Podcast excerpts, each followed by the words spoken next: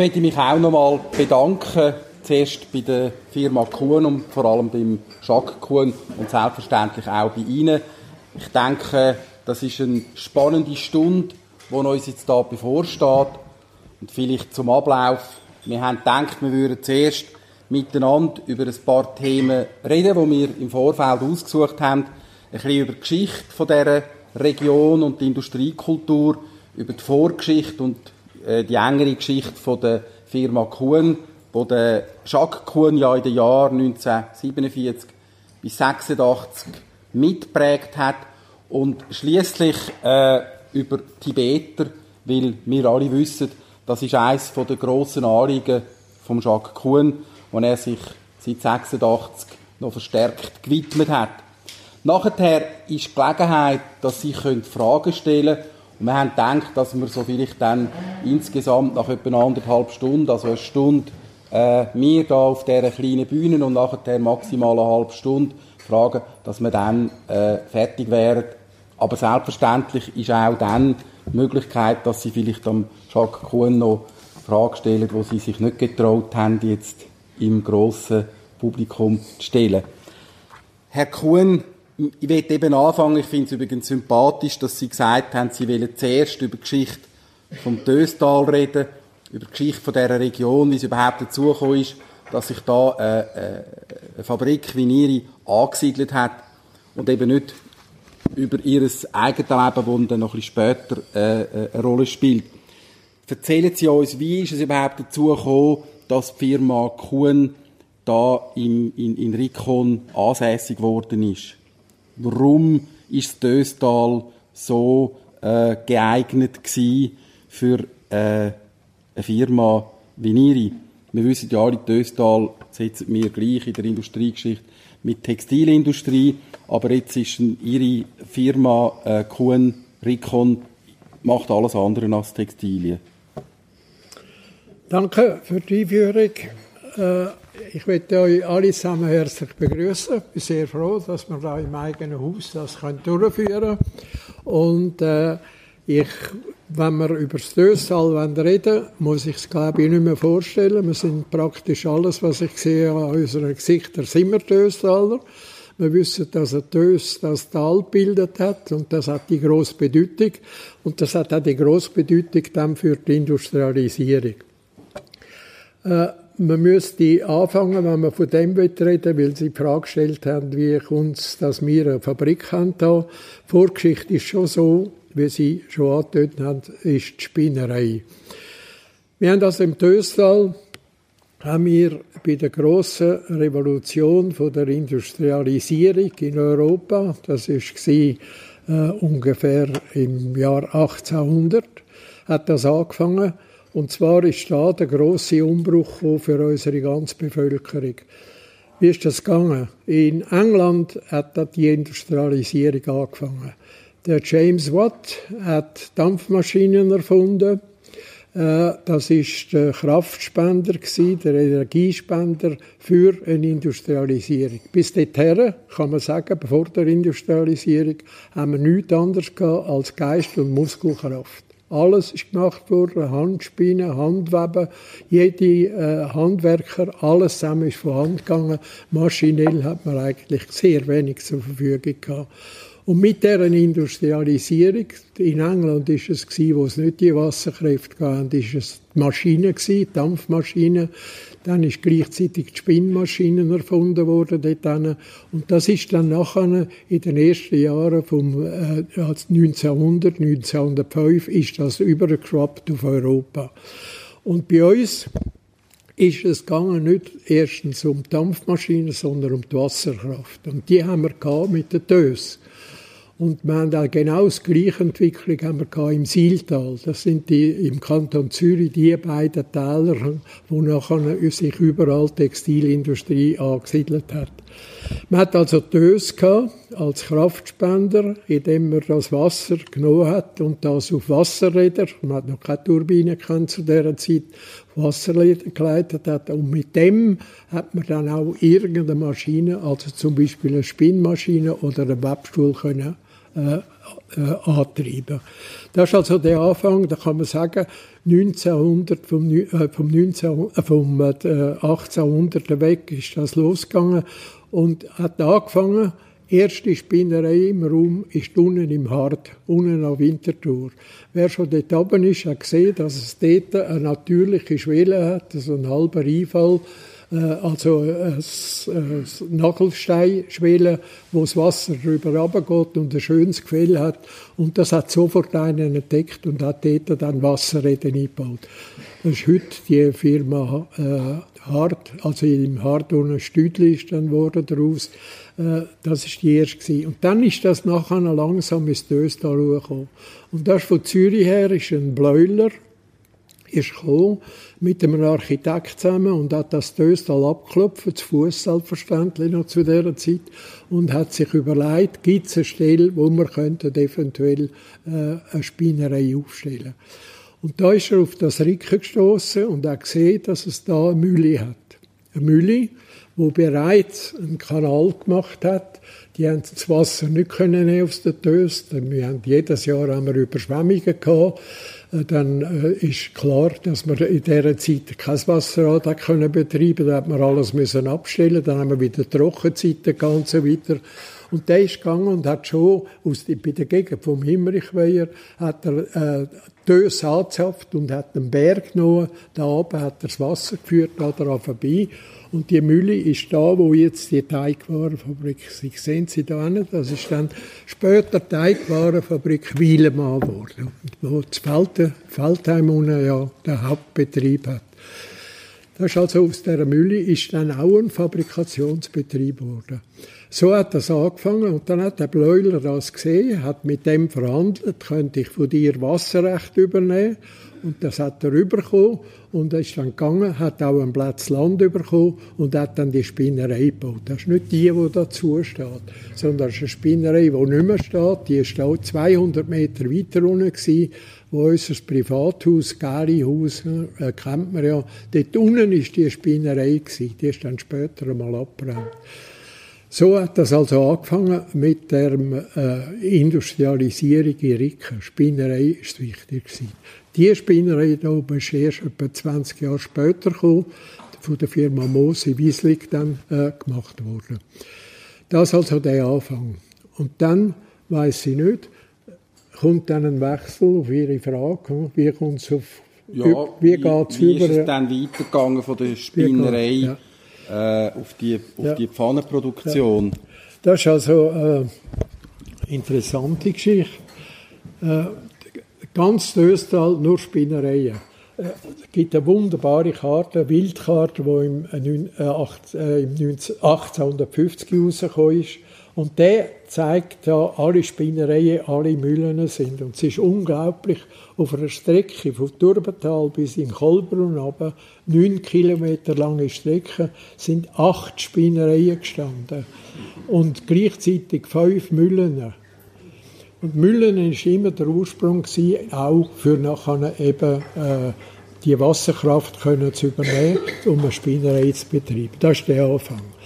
Und jetzt, warum ist es zum Wechsel gekommen, dass da plötzlich völlig eine fremde Industrie, plötzlich Metall, da ist Österreich kommt. Da sind wir lange Jahre, sind wir da, oder Jahrzehnte sind wir dann ein Fremdkörper gewesen in der Spinnereilandschaft. Und das ist folgendermaßen gegangen. Im Jahr äh, 1899 hat die Firma die Spinnerei Konkurs gemacht. Da war Phase, wo man äh, Textil ist ja immer hochgegangen, abgegangen, wahnsinnige Wellenbewegungen haben die gemacht. Und im dem 18, also Ende von dem Jahrhundert ist da eine grosse Krise auf dem Textilgebiet.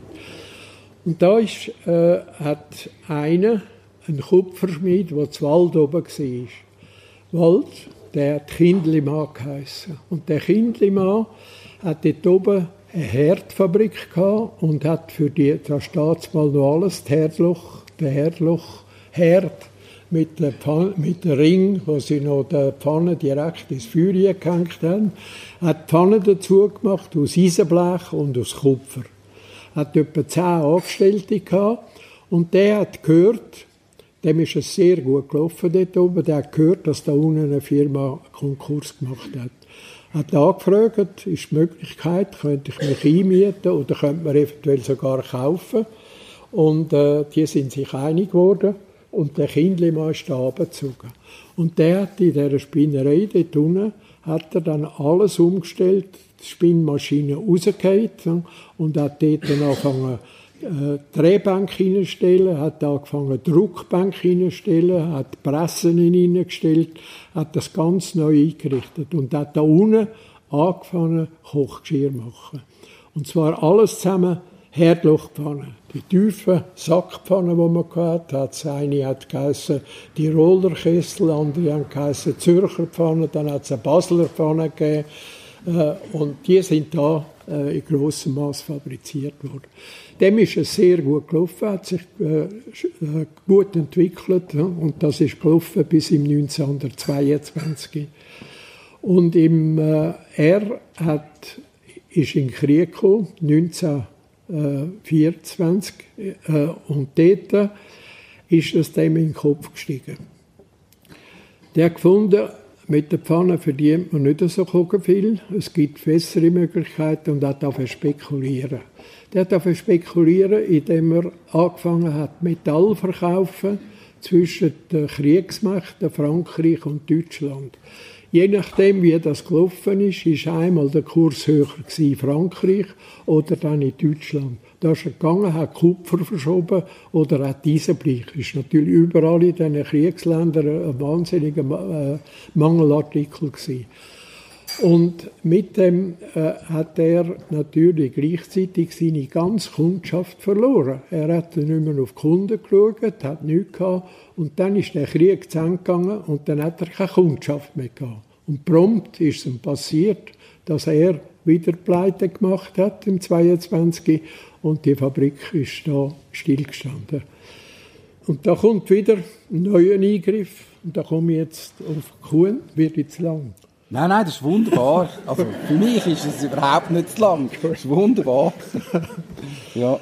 Jetzt kommt die Geschichte äh, von Kuhn. Da hat es also dann den Wechsel gegeben. Das war also ganz ähnlich wie im 99, wo die Spinnerei Konkurs gemacht hat.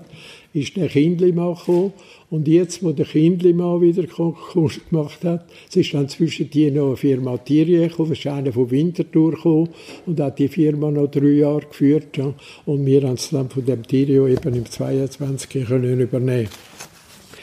Jetzt, äh, Kuhn. Mein Vater war ein Bauernbub, für Altdorf aufgewachsen, mit fünf Geschwistern.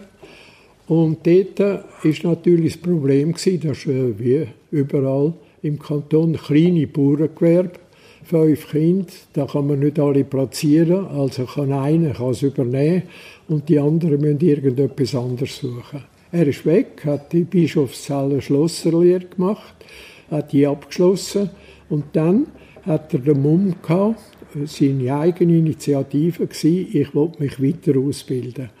Und ist als Technikum Winterthur.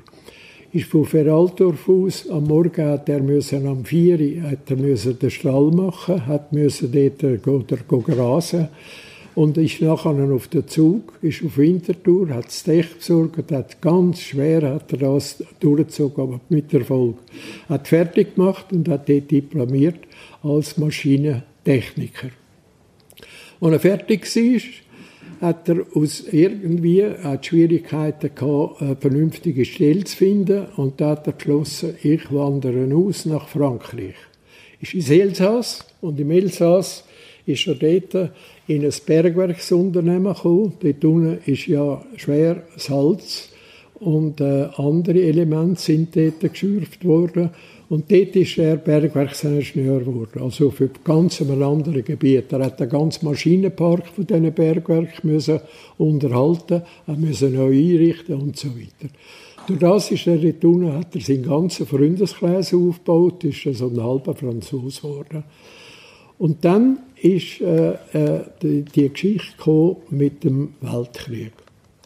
Weltkrieg, der zweite, also der erste Weltkrieg. Und da hat er müssen einrücken. Er ist natürlich immer noch Schweizer gewesen.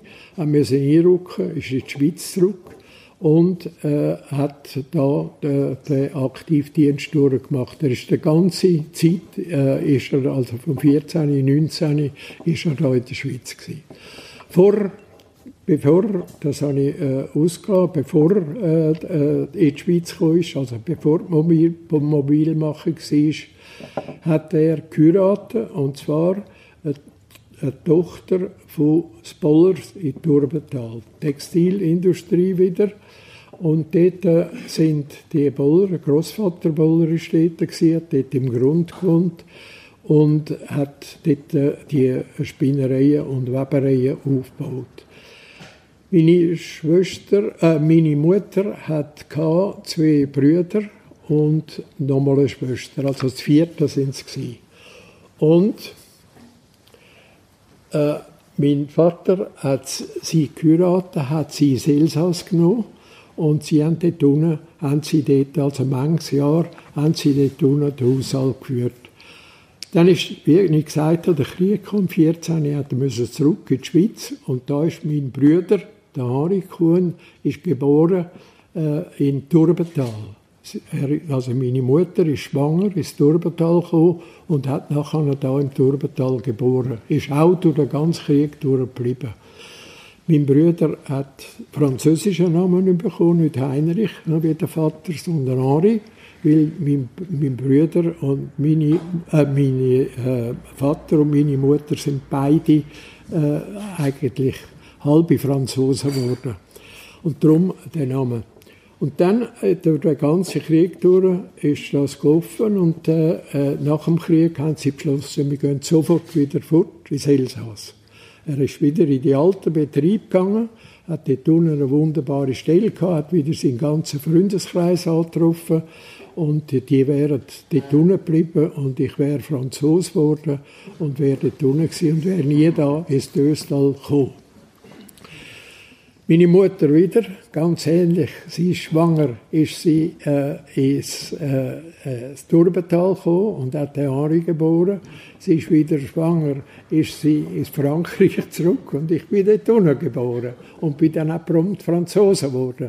Weil die Franzosen immer zu wenig Kinder und Nachwuchs hatten, das war die Politik. Wer in Frankreich geboren ist, ist ein Franzose. Und ich habe nachher einen grossen Kampf gehabt, im, wo ich dann in die Rekrutenschule musste, habe ich mich entscheiden. Ich hätte müssen auf Frankreich oder ich hätte müssen in die Schweiz.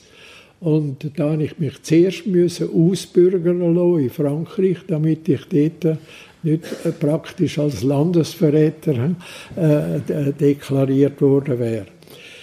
Gut, dann haben sie also dort unten, das vierte hoch, zwei Buben und meine Eltern haben dort gelebt. Und jetzt kommt das, das Krüpfi wieder an, 22. Mein Großvater und Brüder von mir, also die Boller in Turbental, die haben gefunden, das ist ohnmächtig da, die, unsere Tochter und unsere Schwester, äh, da in Frankreich so, das ist eine unsichere Zeit. Auch nach, dem Krieg ist das unsicher. Mein Vater hat während dem Krieg alles verloren dort unten. Er hat französische Lebensversicherungen gehabt. Das ist alles zusammen flöten Er hat praktisch neu müssen anfangen. Und sie hat gefunden, die sollten doch in die Schweiz zurückkommen. Der Großvater hat dann meinem äh, Vater umgemüdet und hat gesagt, du, jetzt hast du ganz seltene Gelegenheit. Zurückkommen unten ist eine Fabrik, eine Metallwarenfabrik und die ist eingegangen und die stehen zur Verfügung und die könnte man kaufen. Wolltest du nicht zurückkommen? Das war natürlich eine wahnsinnige Offerte. Und äh, er hat, das, hat sich das Hintersche und Fürsche, er war verliebt in das Frankreich. Hm? Und äh, ist, er hat sich schwer, schwer müssen überlegen, er soll machen. Aber schlussendlich hat er sich durchgerungen. Er war 48 Jahre alt unterdessen. Man muss sich vorstellen, noch nie etwas von Blech und von Verarbeitung da gewusst, ist 48, ja, kommt daher und muss die Firma, wo wieder, es war Konkurs gewesen, wo hat müssen neu aufgebaut werden. Es war eine wahnsinnig schwierige Aufgabe gewesen und er hat da einen schweren Start gehabt. Er hat selber 100.000 Franken erspart gehabt, 400.000 Franken hat sie gekostet, die Fabrik, und dann hat er müssen, hat der Großvater hat dann ihm ein Darlehen gegeben, das er hat müssen zurückzahlen. Und zahlen den hintersten und letzten Franken, vier, die, letzten, die restlichen 300'000 Franken hat er, hat er ihm gegeben. Gut, er ist dahergekommen, hat angefangen, hat schwer unten durch müssen, hat sich selber kein Salär gegeben. Er hat, äh, wenn, wenn Sie die Bilanzen anschauen, wenn er, er hat müssen den Hinterstrappen, hat er müssen, äh, wenn er ein Inventar gemacht hat, damit er ein kleines, ein kleines Kapital hatte und äh, Geld in seiner, in seiner Bilanz, hat er müssen gehen, hat Inventar, ich habe Inventarlisten, wo drin steht, ein Kilo Bodenwichse, so und so viel packt Nägel, so viel Söttiges, damit er den hintersten Franken können kapitalisieren hm, und sonst hätte er gar nicht können starten. Hm. Also es hat ganz, ganz böse hat er müssen durch, äh, um den Betrieb äh, in Schuss zu bringen. Aber er ist wahnsinnig in, in, äh, innovativ gewesen. Er hat dann gesagt, jetzt müssen wir äh, etwas Neues machen. Und dann kommt das, dass in dem Zeitpunkt, wo er angefangen hat, ist in Therma Schwanden, ist, hat der Elektroherd auf den Markt gebracht. Elektroherd, der alte Elektroherd, der noch Gussplatten hatte. Und auf den Gussplatten hat es keine einzige Pfanne gegeben. Sie haben also die alten Stahlpfannen gehabt, sie haben die alten Kupferpfannen gehabt und die sind alle zusammen, die sind also Wellblech am Boden unten. Und wenn sie das auf die Herdplatte gestellt hat, dann ist einfach im Wesentlichen nichts passiert. Also es hatte keine Pfanne für auf den Herd. Und das hat mein Vater hat das sofort erfasst und hat gesagt, so, jetzt fangen wir etwas Neues an. Und gleichzeitig ist die Entwicklung gekommen, neu auf dem Markt, Aluminium. So außen am Rheinfall auch wieder, am Wasser haben die angefangen, dort Elektroöfen aufzustellen. Äh, das ist die spätere Aluswiss, die dort angefangen haben und haben angefangen, Aluminium zu gewinnen. Und er hat sofort gesagt, das ist ein Metall, das ist leicht. Das ist ein Metall, das man gut verarbeiten kann, viel besser als Stahl und als Kupfer. Warum nicht probieren, aus dem eine Pfanne machen, die man auf eine stellen kann. Er hat sofort gesagt, wenn wir Wärme von einer Platte in eine Pfanne bringen, müssen wir einen topfebenen Boden haben. Topfebenen Boden können wir nicht mit einem Millimeter Blech machen, sondern muss dick sein. Jetzt, wenn ich es dick mache, 10 Millimeter dick, das hat er dann auch gemacht, dann kann ich nicht diesen Blech nehmen, sonst kann eine Frau die Pfanne nicht mehr lupfen, weil sie viel zu schwer wird. Also nehmen wir das Wundermetall Aluminium. Ist gegangen und hat das gemacht und hat aus Aluminium, aus dicken Böden, hat er mit einem eigen erfundenen Verfahren hat er die Wände dünn ausgezogen und hat aus dem Kochgeschirr gemacht. Ich gegangen zu der Therma und hat denen gesagt, sie, sie haben einen schönen Herd gemacht, aber sie können nicht kochen drauf.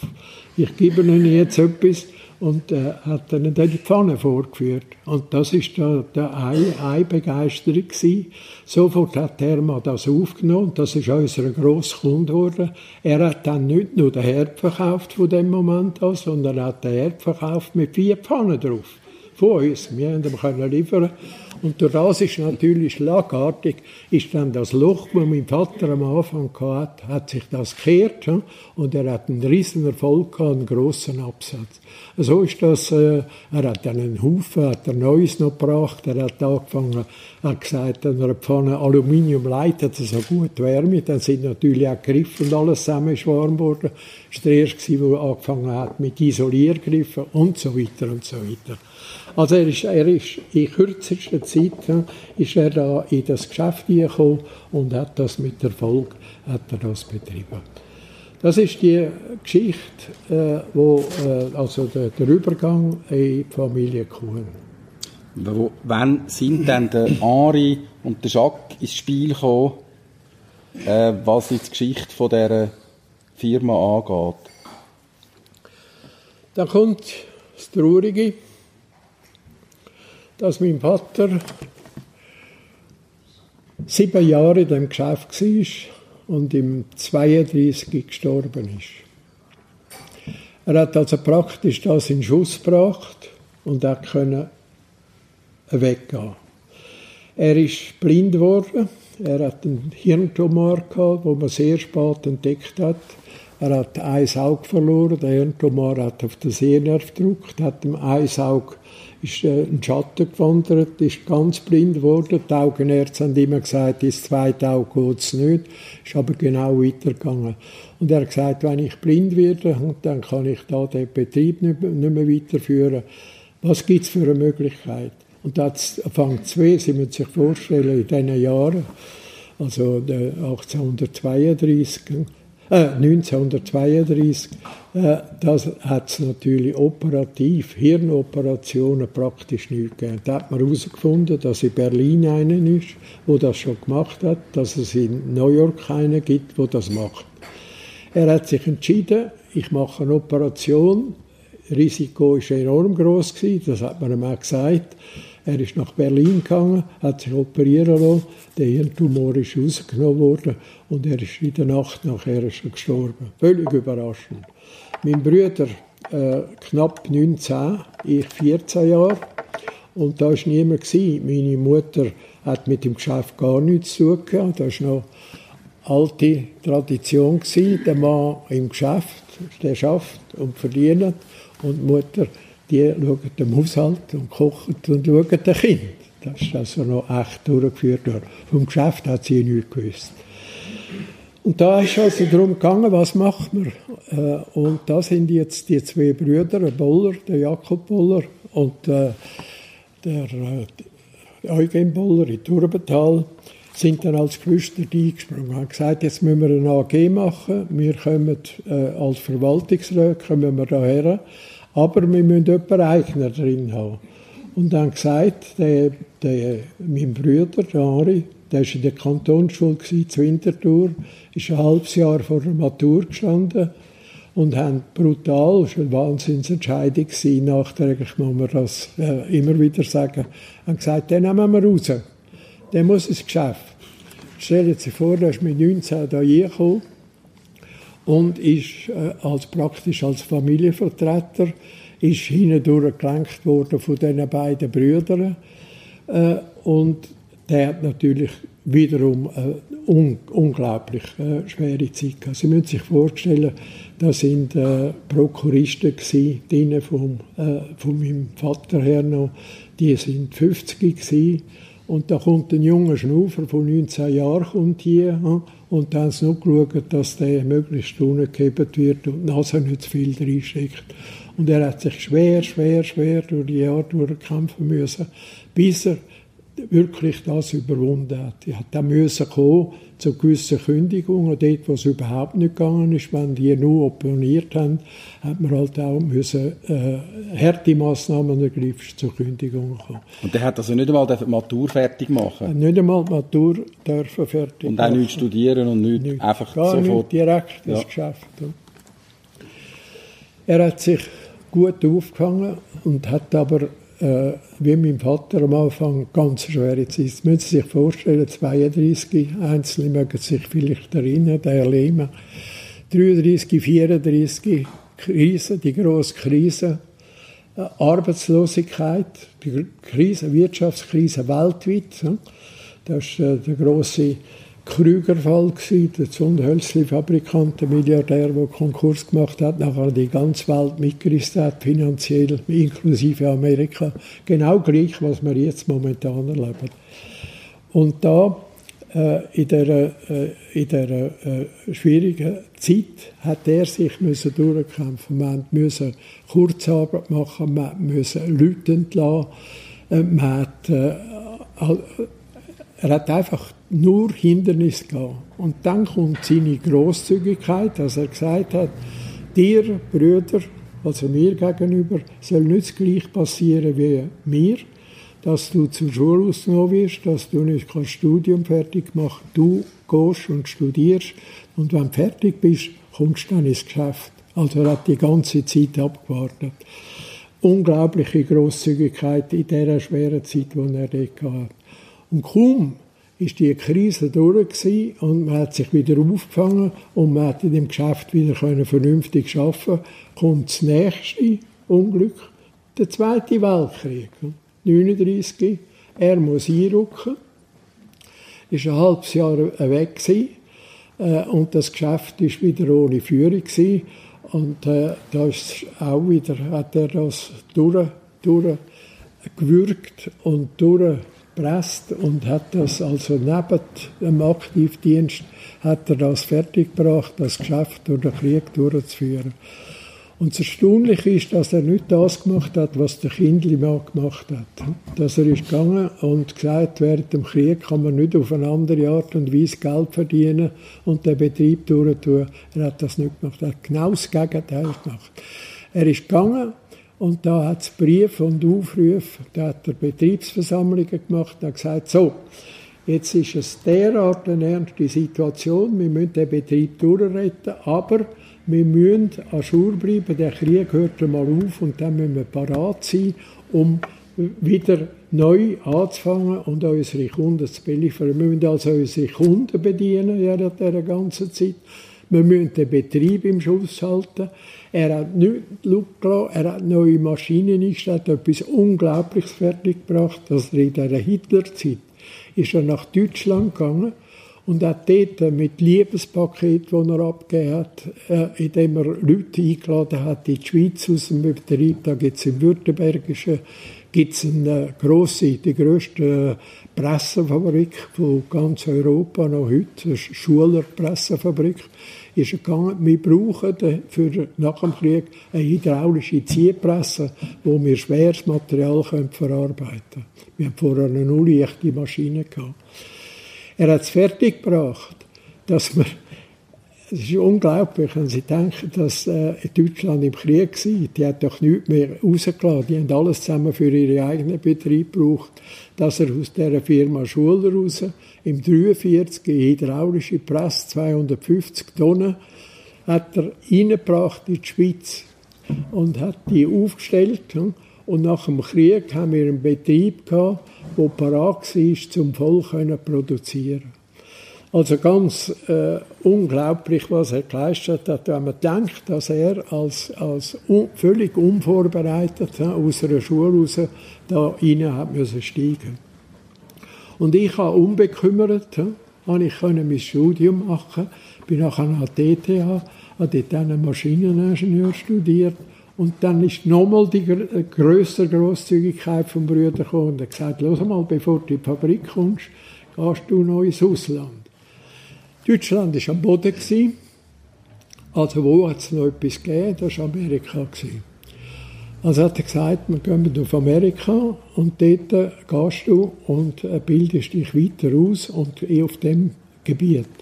Ich bin dort übergegangen äh, und äh, am Ende des Krieges und dort, äh, bin ich an eine Ingenieurschule gekommen wo der Automobilindustrie angeschlossen ist. Sie müssen sich vorstellen, die Automobilindustrie, die ist ja punkto Blech. Das Auto besteht ja nur aus Blech.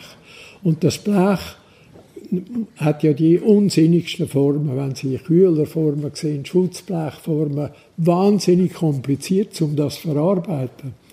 Und die haben ihre Ingenieure ausgebildet, speziell auf Blechverarbeitung. Und in die Schule habe ich gehen. Die habe ich gefunden in South Bend, Indiana, das ist im Lake Michigan, ziemlich nahe bei Chicago, hat die durchgeführt. Die haben eine Art Sabigtech durchgeführt. Die Ingenieure von der Ford, äh, von der General Motors und von Studebaker. Damals hat es noch einen Studebaker gegeben. Die drei haben die Ingenieurschule äh, äh, unterhalten und haben ihre Leute geschickt. Die haben am Samstag und am Abend haben die, die Abendkurs müssen machen als Zusatzausbildung. Die ist für die drei Jahre lang gegangen. Und weil ich nicht im Beruf bin dort, habe ich die ganze Ausbildung können in acht Monaten machen, indem ich den ganzen Tag arbeiten konnte. Das ganze Programm habe ich durchmachen, habe eine wahnsinnig äh, gute Ausbildung bekommen und habe völlig neue äh, äh, Blechverarbeitungsarten herausgefunden, die wir da überhaupt nicht kennt haben. Und dann ist wieder die Grosszügigkeit der Amerikaner gekommen. Ich habe gesagt, bevor ich heimgehe, wollte ich jetzt noch unsere Branche kennenlernen. Während dem Jahr habe ich dann alle Betriebe aus der Werbung raus, mit Warenhäusern Pfannen kaufen und alles Mögliche. Das Laufen meinem Brüder geschickt, ne? was es dort dann gibt, dass er weiss, was, was, äh, was gemacht wird. Und dann ist es erstaunlich, ich habe einen Prospekt genommen von der Firma Kuhn, habe an 90 Fabriken, alle, die ich kennt habe, die Metallwaren verarbeitet, habe ich geschickt. Ich sehe da ein, ein junger Schweizer und ich habe die Ausbildung jetzt da gemacht. Und bevor ich heimgehe, wäre, wäre ich eigentlich froh, wenn ich da schauen könnte und ein paar Betriebe anschauen könnte. Ich habe denen gesagt, ganz offen, seht, was wir machen, das ist der Prospekt und so weiter. Und dann habe ich gedacht, ja, wenn ich dann da zwei, drei Antworten bekomme, ist gut. Ich sage Ihnen, 90 Prozent haben mich eingeladen. Eine Grosszügigkeit, etwas Unglaubliches. Ja. Etwas, wo natürlich später, wo dann der grosse Konkurrenzkampf kam, ist, ja, bis zum Kalten Krieg, hat das natürlich kompliziert, dass man nie mehr hinkommt. Dann konnte ich den Betrieb anschauen und das ist äh, äh, für mich natürlich eine Fundgrube sondergleichen gewesen. Und mit dieser Ausbildung und mit dieser Erfahrung, die ich dort gesammelt habe, konnte ich dann können zurückkommen und bin dann im 47 bin ich da eingetreten und habe dann die Betriebsleitung übernommen. Dann haben mein Bruder und ich haben die Firma dann geführt. Er den ganzen kaufmännischen Teil, den ganzen Kundenkreis, den ganzen Marketingkreis, draussen Finanzen hat er gemacht und ich habe Technik gemacht. Und dann auf dieser Basis sind wir dann gegangen und dann komplett äh, uns neu eingerichtet. Ich habe Amerika schon fast wie mein, äh, wie mein Bruder, der zu Deutschland hat, die Maschine gekauft hat, habe ich schon alles zusammen eingekauft, alles im Einverstand. Ich habe jeden Abend habe ich einen riesen Bericht an meinen Bruder geschickt, habe von überall her die Muster geschickt, er war bestens vorbereitet gewesen, habe gesagt, du, wenn ich zurückkomme, machen wir das. Aber da brauchen wir das und das und das. Ich habe dann alle diese Fabriken besucht, habe bereits die Maschine bestellt, bevor ich zurückgekommen bin, in einer Säufrechheit. Und die sind, nachher, sind effektiv, nachher haben wir etwa zwei Jahre, nachdem ich da war, haben wir neue Fließbandlinien aufgestellt, nach amerikanischem Muster, und dann die Fließbandfabrikation haben wir da angefangen.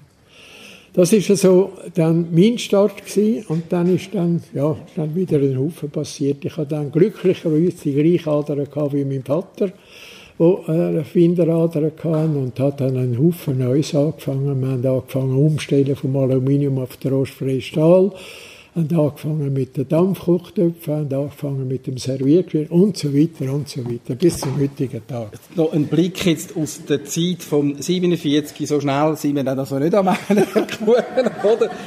Wenn Sie, wenn Sie sich wenn Sie sich überlegen, in dieser Zeit, im 47, äh, viele Ideen von Amerika, aber Amerika war wie gewesen, wenig Konkurrenz wahrscheinlich aus Deutschland. Deutschland ist am Boden, äh, Frankreich sicher zum Teil auch hat Kuhn dann ein Stück weit können profitieren von der Situation, dass eben die Schweiz ein intaktes Land gehabt hat nach dem Krieg und sie da eigentlich nach dem Krieg ziemlich schnell haben können loslegen und produzieren und auch die Nachfrage da ja. war.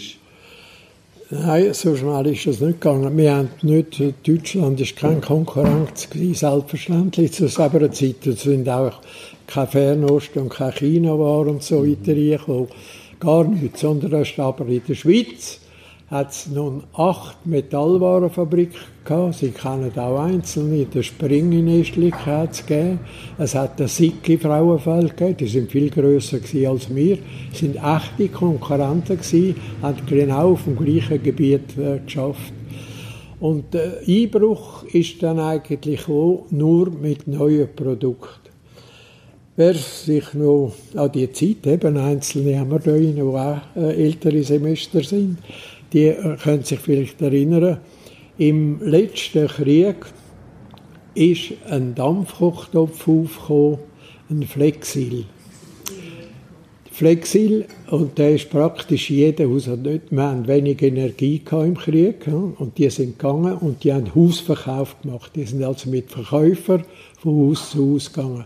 Und dann der Flexil-Dampfkochtopf, der ist bei der Firma Sick in Fraufeld gemacht worden, haben sie vertrieben für ein horrendes Geld.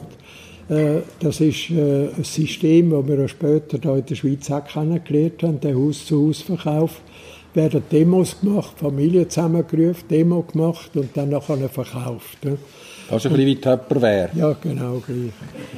Und äh, die haben, die hat dann die Töpfe verkauft, die, die haben etwa 180 Franken gekauft, das war für seiner Zeit ein wahnsinniges Geld. Gewesen.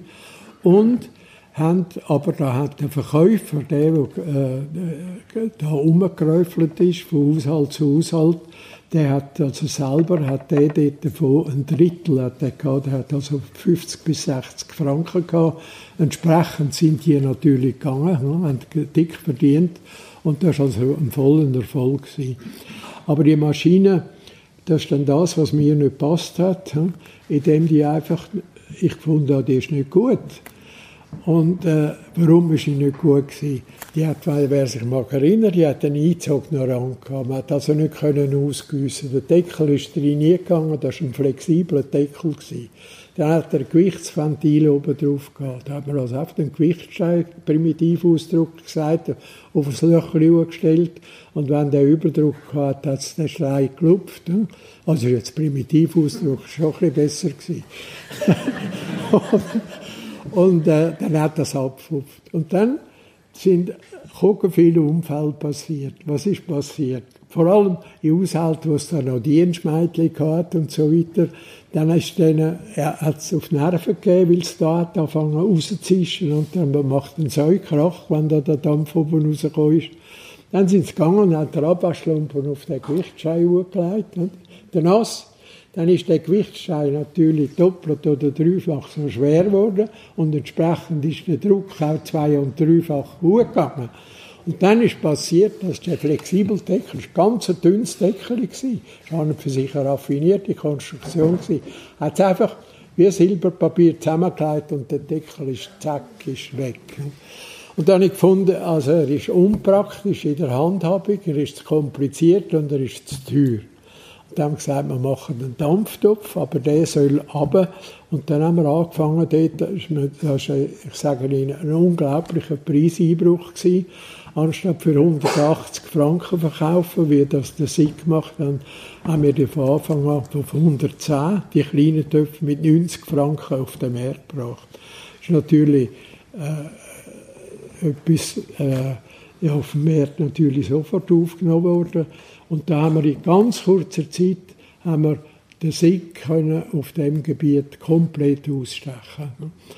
Und dann haben wir, daneben sind, äh, hat es noch verschiedene, es hat noch zwei, drei kleine Metallwarenfabriken, Gröninger in Biningen unten, in Basel hat, gewesen, hat auch einen Dampfkocher entwickelt. Dann ist der Migro gekommen, und der Migro ist gegangen und hat einen kleinen Dampftopf, hat gesagt, der Migro hat ja immer Eigenprodukte und hat nicht kein äh, Markenprodukt wählen. Ist gegangen, hat in einer kleinen Güsserei Töpfe gießen aus Gusseisen, äh, aus Gussaluminium. Und äh, äh, auch der Topf, ich bin dann da grosser Experte geworden auf dem Dampftopfgebiet und da ein Gerichtsfall sind, habe ich immer als Experte an vor Gericht müssen gehen, wenn ein Unfall passiert ist. Und dem, dem Migros, seine Töpfe dort, die haben, durch, äh, weil es Guss war, haben die korrosiv, haben die, das hat das schwarze Flecken gegeben, haben die durch die Wandung durch hat Bohren gegeben, wo der Dampf hat können entweichen und hat auch wieder x Unfälle, die ich äh, miterlebt habe als Experte. Äh, Gut, das ist äh, das gewesen. Und so hat man einfach mit neuen Produkten, sind, vor allem der rostfreie Stahl ist, hat einen neuen Aufschwung gebracht und dann die Idee, kochen und servieren in einem Gerät. Ja. Äh, nicht mehr einfach die Pfannen als, als Kübel, die neu in die Küche gehört, sondern schön gefällig machen, einen roten Deckel drauf tun oder ein Dekor drauf tun, dass man es auf den Tisch nimmt der Hausfrau abnehmen, dass sie nochmal eine Schüssel muss Das war eine neue Idee. Und danach ist dann der dritte Sprung gekommen. Nicht nur kochen, servieren, sondern auch noch warm halten. Dann ist das Durotherm gekommen. Die Entwicklungslinie, die hat es dazu gebracht, dass praktisch heute ist von allen unseren Konkurrenten in der Schweiz, heute sind nur noch Konkurrenten im Ausland und jetzt vor allem Fernost natürlich, China, äh, dass wir die auch können ausstechen und die Betriebe entweder auf andere Gebiete gegangen sind, wie SIG, wo heute nur noch die Sportflaschen macht, äh, wo sie kennen für die Velofahrer, die Aluminiumbottles und so weiter. Äh, also so, dass man auf dem Schweizer Markt heute kann sagen, sind wir eigentlich der einzige noch bedeutende äh, Kochgeschirrhersteller. Aber wie gesagt, Konkurrenz von außen ist jetzt natürlich enorm. Was hat es denn damals nach dem Krieg, jetzt denke ich vor allem an die 50er Jahre, nicht die 60er Jahre, was hat es da im Döstal für andere Industriebetriebe gegeben? Praktisch keine. Die Spinnereien sind weitergelaufen. Die Spinnerei hat lang, lang eine Boomzeit gehabt. Da hat alles zusammen, hat noch Schicht geschafft. Alles hat sogar Samstag, Sonntag dreischichtig durchgeschafft. Mhm. Äh, wir haben noch einen Betrieb, der im Sennhof unten, wo das noch macht, heute noch floriert. Bühler Sennhof. Und, aber sonst, äh, wissen Sie ja, sind aus allen Spinnereien sind heute Lagerhäuser geworden. Also Fabrikation gibt es praktisch äh, nie mehr. Und fremd, haben den Wolfersberger Baumann, das ist eine Güsserei geworden, auch eine, die sich wahnsinnig gut geschafft hat, wenn Sie denken, dass alle grossen Betriebe wie Sulzer oder Rieter oder Braun-Beveri, wo die grossen Güssereien waren, dass die alle zusammen Güssereien aufgeben, weil man fast keine Arbeitskräfte mehr gefunden hat, die die dreckige Arbeit gemacht hat. Und der Wolfersberger als kleiner Betrieb ist wieder gegangen und hat das Güssen aufgenommen, hat Spezialgussverfahren, Präzisionsguss gemacht und ist wunderbar gelaufen. Ist jetzt hat er der grosse Einbruch, und das ist auch tragisch. Er hat erweitert, erweitert, äh, ist, wie gesagt, die einzige richtige Güsserei noch geblieben in der Schweiz. Und hat gross für die Autoindustrie hat er, äh, geliefert. Und jetzt mit dem, dass die Autoindustrie die Krise durchmacht, hat er auch, jetzt auf Kurzarbeit, hat er leider müssen übergehen. Das ist, äh, was an Fremdem da hier ja. ist. Ja. Sie haben ja mir auch gesagt, dass Sie recht bald dann schon auch alleine da gestanden sind, weil Ihre Brüder ja auch jung gestorben ist und Sie dann die Fabrik alleine müssen leiten ja, ja. Das ist dann auch wieder für mich ganz äh, äh, tragischer Fall gewesen. Mein Bruder ist völlig unerwartet im 69 gestorben Herzversagen, ein Sekundentod.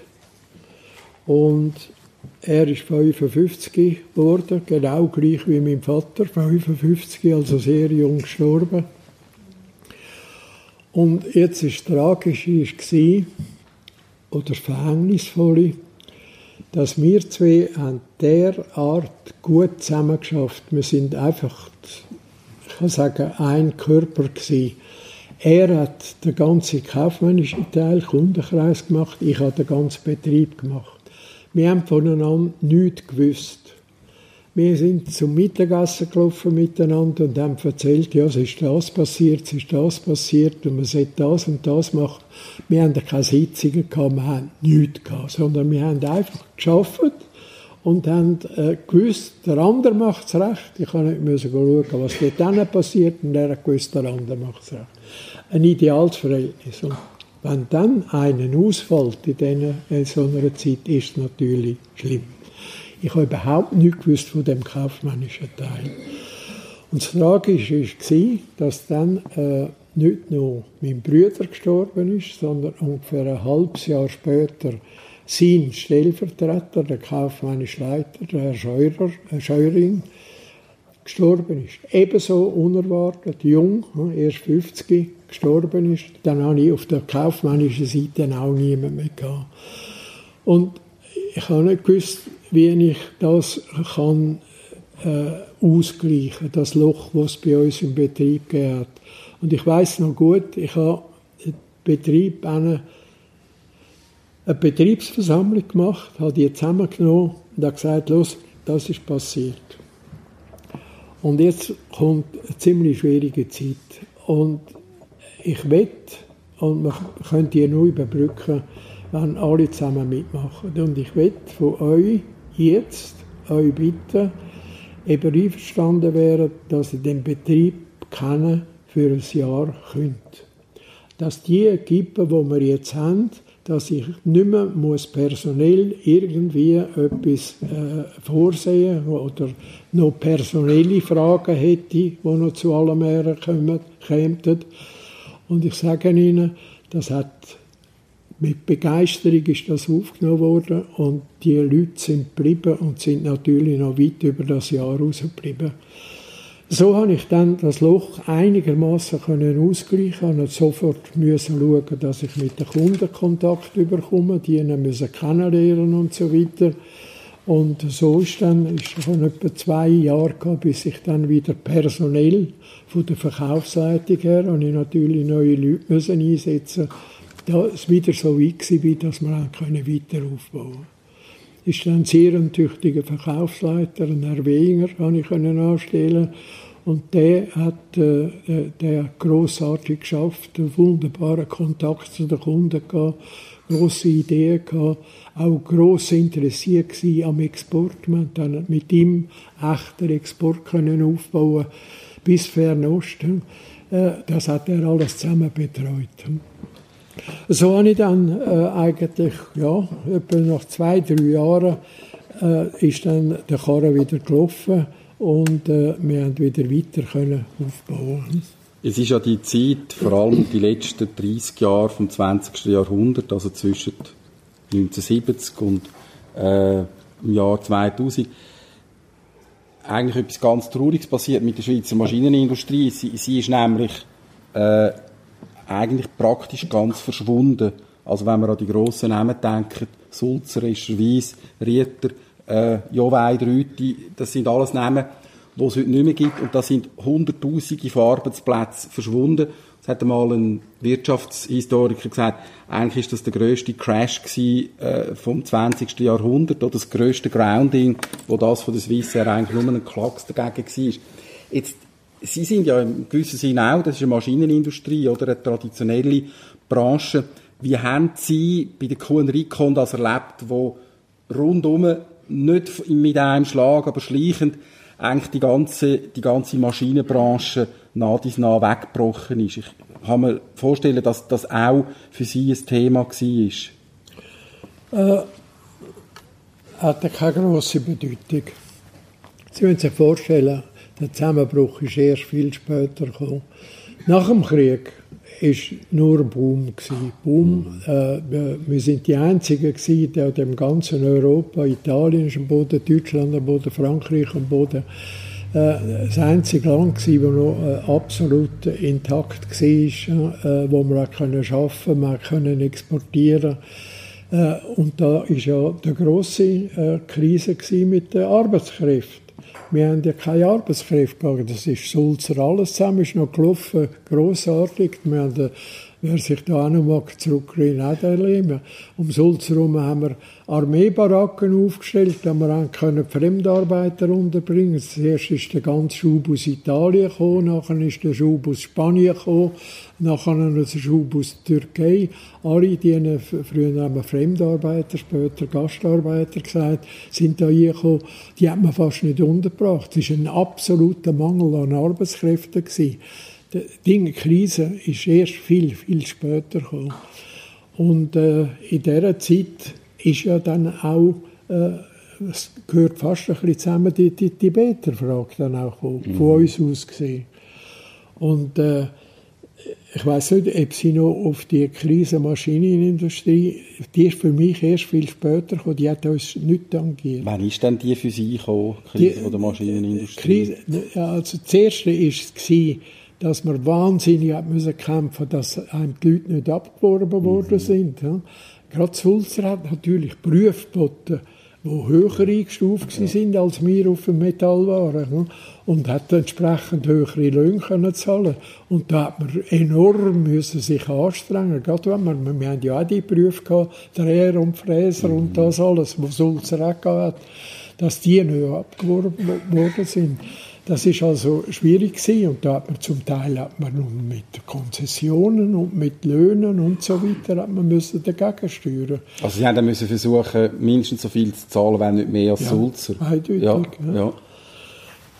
Das ist, äh, das ist ja unsere Sorge dort, dass wir keine Arbeitskräfte mehr sind. Und dann ist eben die Idee gekommen, dann haben wir gesagt, jetzt, ich weiß noch gut, wir haben der, der, Betrieb hat floriert, wir haben expandiert, wir haben gebaut, Stufe um Stufe. Äh, Sie sehen ja das, es hat ein Anhang an der andere an dem Betrieb. Und da haben wir entsprechend Arbeitskräfte müssen haben. Wir sind dann gewachsen. Äh, von meinen Brüdern in der Zeit sind wir etwa 120 gewesen und sind gewachsen bis auf 240 Leute.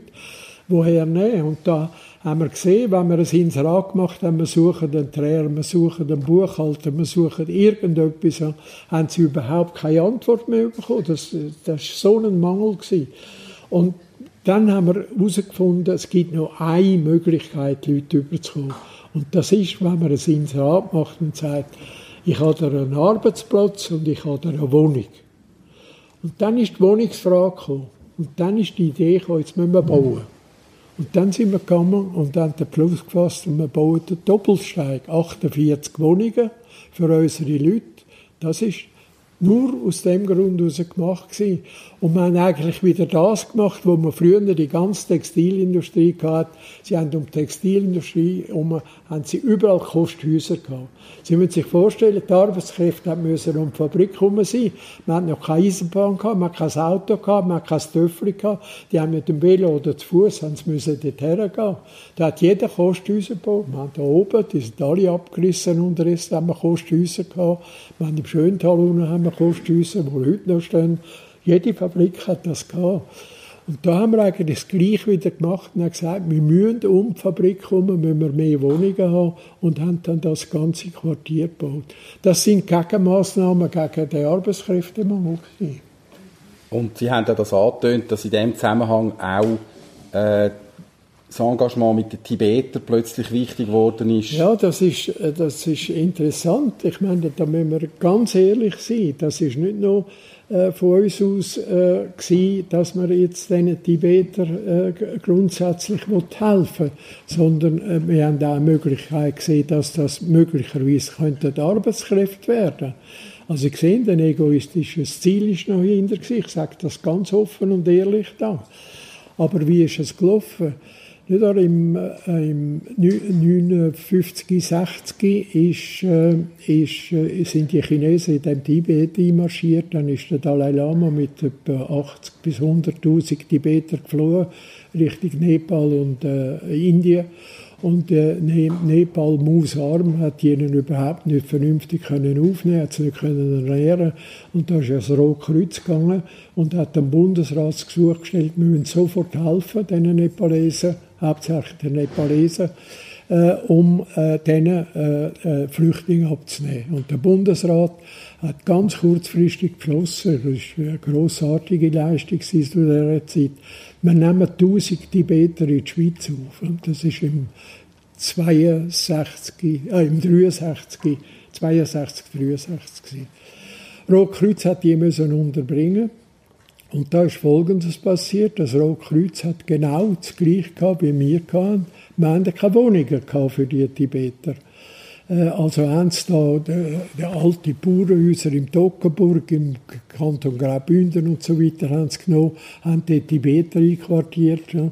Und das haben wir gehört. Und da ist dann der Sprung zu den Tibetern. Wir haben überhaupt keine Beziehung zu den Tibetern. Wir haben wie die ganze Schweiz von Tibet nicht gewusst. Das war ein abgeschlossenes Land, wo nach außen keinerlei Kontakt gab. Von Tibet haben ein paar Alpinisten etwas gekannt, aber sonst niemand. Und äh, in der Zeit haben wir, ist auch wieder ein Zufall, ist die Frau Sprüngli von, der berühmten Sprüngli-Konditorei, wo sie jetzt da die Eile essen davon, äh, die, die, hat, äh, die Frau Sprüngli hat den ersten Hilfsorganisation für Tibeter aufgestellt, die Tibeterhilfe. Und die ist in der Schweiz umgereist und hat Geld gesammelt. Und die war in der Kirche Zelt und mein Bruder und ich haben das gesehen. Und da sind wir das erste Mal mit dem Gedanken Tibet in Berührung gekommen. Sie hat einen Vortrag gehalten. Äh, wir nehmen äh, 1000 Tibeter in der Schweiz auf. Das Rotkreuz weiss nicht, wo es es unterbringen soll. Und sie hat das Ziel gehabt, sie kauft Häuser auf mit dem Geld, das sie sammelt, und gibt die, stellt die im Roten Kreuz zur Verfügung. Das haben wir gehört, mein Bruder und ich, haben zuerst mal die ganze Frage und sind heimgespaziert, ja, sind zu Fuß von der Kille oben im Heimweg haben wir gesagt, du, jetzt bauen wir da eine Wohnungen, die sind im Rohbau stehen die alle zusammen, die sind ja noch nicht vergeben gewesen. Wieso, wenn die so eine Not haben, stellen wir im Roten Kreuz nicht Wohnungen zur Verfügung. Wir sind am Montag, der Morgen, am Samstag, am Abend, ich weiß nicht, am Samstag oder am Sonntag ist der, der, der Wohltätigkeitsanlass in der Kirche Zell gewesen. Haben wir auf Bern telefoniert, am Roten Kreuz.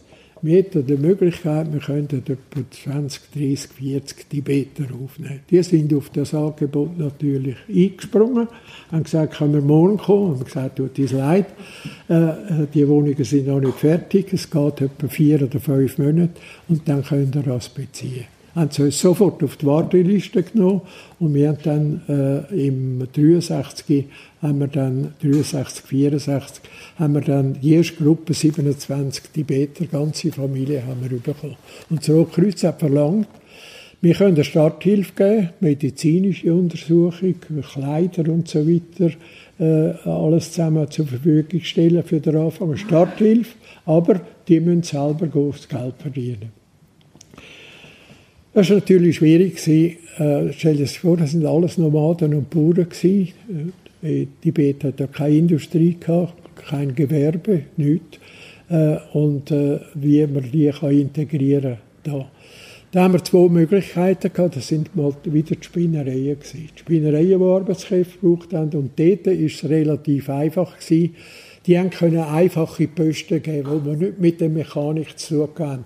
Bauern auspacken, Bauern transportieren in Betriebe und so weiter. Äh, da hat man können Tibeter anstellen ohne grosse Kenntnis. Bei uns hingegen, wir haben dann eine Buschlöhne übernommen, äh, ist es sehr schwierig gewesen. Wir haben die etwa ein Jahr lang haben wir gehabt, bis wir die praktisch auf der Stufe haben können von einem nicht gelehrten Schweizer Arbeiter oder Arbeiterin. Es war eine sehr gefährliche Zeit, äh, sehr äh, unfallgefährlich, weil die Tibeter waren wie Kinder. Sie müssen sich vorstellen, alles zusammen komplett neu. Noch nie ein Radio gesehen, noch nie ein Fernsehen gesehen, noch nie ein Töffel gesehen, noch nie einen elektrischen Kochherd, noch nie äh, eine Wasserspülung. Sie müssen sich vorstellen, was da damit passiert. Es ist unvorstellbar, was da alles passiert ist. Und im Betrieb genau gleich. Gewundert. Einfach gewundert, das müssen wir kennenlernen. Alles, was wir gesehen haben, hat müssen werden. Erst wenn man es angetapert hat und erst wenn man gemerkt hat, dass ein elektrischer Herd dort oben heiß ist, dass wenn man die Finger verbrennt hat, hat man gewusst, dass man nicht mehr herlangen So ist das gelaufen. Im Betrieb, alles Mögliche und Unmögliche. Da sieht man einen roten Feuerlöscher. Ja, das, was ist das? Der muss doch vor etwas, ja gut, dann drückt man halt mal auf den Knopf. Und so, so, ist, das, so ist das gelaufen. Nur durch Erfahrung. Es ist unglaublich, der Lernprozess, den die haben müssen durchführen bis sie einigermaßen kapiert haben, was da passiert. Und dann ist aus dem heraus ist dann äh, eigentlich eine traurige Entwicklung gekommen, die uns schaurig geschaffen gemacht hat. Wir haben gesehen, wir haben ja die Tibeter praktisch daher geholt. Das ist dann gleich gewachsen, es sind dann Familienangehörige gekommen, die Gruppe ist dann gleich äh, grösser geworden. Wir haben die daher geholt, wir sind also verantwortlich für die. Und jetzt haben wir gesehen, dass es in den Familien nun plötzlich Schwierigkeiten gibt. Und zwar, was ist passiert? Wir haben die junge Generation gehabt, die junge Generation, die auch ist arbeiten äh, und Geld verdienen. Und wir haben die Alten gehabt. Das Rotkreuz hat ja genau von den Großeltern bis zum Säugling, die Familie beieinander, sind da gewesen. Jetzt haben wir stockkonservativ die Alten, wo sie heute noch zurück sehen, rumlaufen, mit dem Rosenkranz in der Hand, mit der Gebetsmühle, in der alten Tracht, die da rumspazieren. Noch heute kaum ein Wort äh, äh, Deutsch können, immer noch Tibetisch. Die sind Tibeter geblieben, die haben ihren Haushalt da, leben im alten Stil weiter. Und die Jungen sind praktisch europäisiert oder schweizerisch geworden äh, sind mit allem aufgewachsen, haben ihr Töffel zugetan, haben ihren Fernsehapparat zugetan, haben das alles kennengelernt. Und haben nun plötzlich gesehen, ich kann ja mit meinen Eltern nicht mehr reden, die kommen ja nicht raus. Und die Eltern haben gesehen, meine Kinder, die gehen einen Weg, wo wir, wo wir einfach nicht mehr verstehen. Und dann hat das gewisse Spannungen gegeben. Dann ist es gekommen, dass unsere Leute, die sind dann drei Jahre da gewesen, äh, dass die Tibeter dann gesehen haben, ja, wir haben ja immer von der Morgen um 6 Uhr bis zum Abend um 4 Uhr geschafft, wir haben einen früheren Feierabend gehabt, äh, dass die dann vielleicht noch in eine Beiz gegangen sind und dort das Bier getrunken haben. Und dann hat man halt einmal einen Tibeter mitgenommen, dann haben sie das kennengelernt. Dann haben sie mal, sind sie auf einer Alkoholbasis gesehen und da haben wir dann gewisse Auswüchse bekommen. Dann hat es uns verschlottern, mein Bruder und mich, gesagt, das geht, so kann es nicht weitergehen. Und äh, dann ist da der mutige Entscheid gefasst worden, man geht, es gibt nur einen. Und wenn der etwas verfügt, dann, dann hilft es. Und das ist der Dalai Lama. Gewesen. Und da haben wir den Plus, er hat zu dieser Zeit nicht dürfen aus dem Land ausreisen. Er war streng behütet. Gewesen. Die, die, die Inder äh, er ist im indischen Exil in Dharamsala im Norden von Indien ist er äh, einlogiert gewesen, in alten englischen Hotel, wo dort, Hotelkästen, wo dort gestanden sind. Und dort ist er streng bewacht. Sie haben Angst vor den Chinesen. Er könnte entführt werden, es könnte sonst irgendetwas passieren. Er hat keine Ausreisebewilligung bekommen, also hat man müssen zu ihm gehen. Dann haben wir den Beschluss gefasst, gut, der Brüder ist gegangen. Ich musste einen Betrieb unterdessen schauen mit meiner Schwägerin. Sind sie durch auf Indien und haben den Dalai Lama getroffen. Man hat dann auch die Anzahl gemeldet und er war selbstverständlich bereit, die zu empfangen. Und dann hat man das mit ihm besprochen. Dann hat er, haben wir ihm Fotos gebracht, da wo da lebt, hat sich gross interessiert, da arbeitet es. Am Arbeitsplatz hat man Bilder gezeigt, da wohnen sie und so und so und so sieht es aus und das machen sie. Und dann hatten die Brüder die Sorge äh, erzählt, hm, der Bruch zwischen Jungen und Alten, hm, wo sich angebahnt hat. Wie kann man das überblicken? Und dann hat er uns eigentlich das erste Mal, haben wir gesehen, eigentlich das ganze Sozialgefüge äh, von dem Tibet erklärt. Hm. Eine Schicht, Klöster, riesige Klöster mit Tausenden von Mönchen. Jede Familie hat der älteste Sohn, der zweitälteste, ins Kloster geschickt. Es ist ausgebildet worden. Die haben eine Ausbildung gehabt, die haben also können lesen und äh, äh schreiben lernen, haben eine Ausbildung gehabt, aber sonst rein religiöse Ausbildung im Buddhismus. Und nun ist das ganze übrige Volk, es hat keine Volksschule gegeben, das ganze übrige Volk hat, äh, ist Analphabeten gewesen Nomaden und Bauern. Und wenn die ein Problem hatten, haben sie müssen ins Kloster. Also es ist ein Zustand, dort oben sind sie beraten worden, sind Verträge abgeschlossen worden und so weiter. Es ist ein Zustand genau wie bei uns im Mittelalter. Wir sind genau, wir haben noch keine Volksschule gehabt, wir haben da unten unsere Vögte in der Kiburg, wir haben die Habsburger gehabt, die sind ausgebildet gewesen, unsere Leute auch äh, einfache Bevölkerung, wenn sie etwas wollen, haben sie müssen dorthin und haben sich müssen äh, beraten lassen. Das war also äh, die, die Geschichte. Da hat er uns das erzählt. Und dann hat er gesagt, er würde meinen, dass die Vertrauten, die haben das absolute Vertrauen in die Geistlichkeit gehabt, die fehlt denen. Die sind in einer Art entwurzelt, sind in einen völlig neuen Kulturraum gekommen, Warum gibt man denen das nicht nochmal zurück, damit sie irgendwie Vertrauensleute haben, vor allem Leute, die sie können reden mit echten Reden, nicht nur äh, ich brauche äh, Wasser oder ich brauche ein Stück Brot, sondern wo man kann darüber reden was ein Highway ist oder was irgendein Schmerz ist. also das Sprach beherrschen können und mit denen können reden. Und er gesagt, warum nicht probieren, eine Gruppe Mönche da reinzunehmen, wo die als Berater würden akzeptieren mit den Schweizer Beratern, die das Rotkreuz zur Verfügung gestellt die haben ja kaum können reden miteinander. Doch in der Schweiz kann ein Mensch können Tibetisch reden. Gut, der Bruder ist zurückgekommen und wir haben den Gedanken aufgenommen und dann mal geschaut, wie kann man das überhaupt finanzieren. Man hat von der Flugreise weg hat man alles zusammen müssen machen. Wo kann man die einlogieren? und so weiter. Und dann haben wir, uns, haben wir angefangen umzuschauen im Freundeskreis. Äh, und äh, wer würde da mitmachen, wer würde da mitfinanzieren, um so etwas aufzustellen. An das Kloster hat natürlich niemand gedacht, aber an die Gruppe Mönche.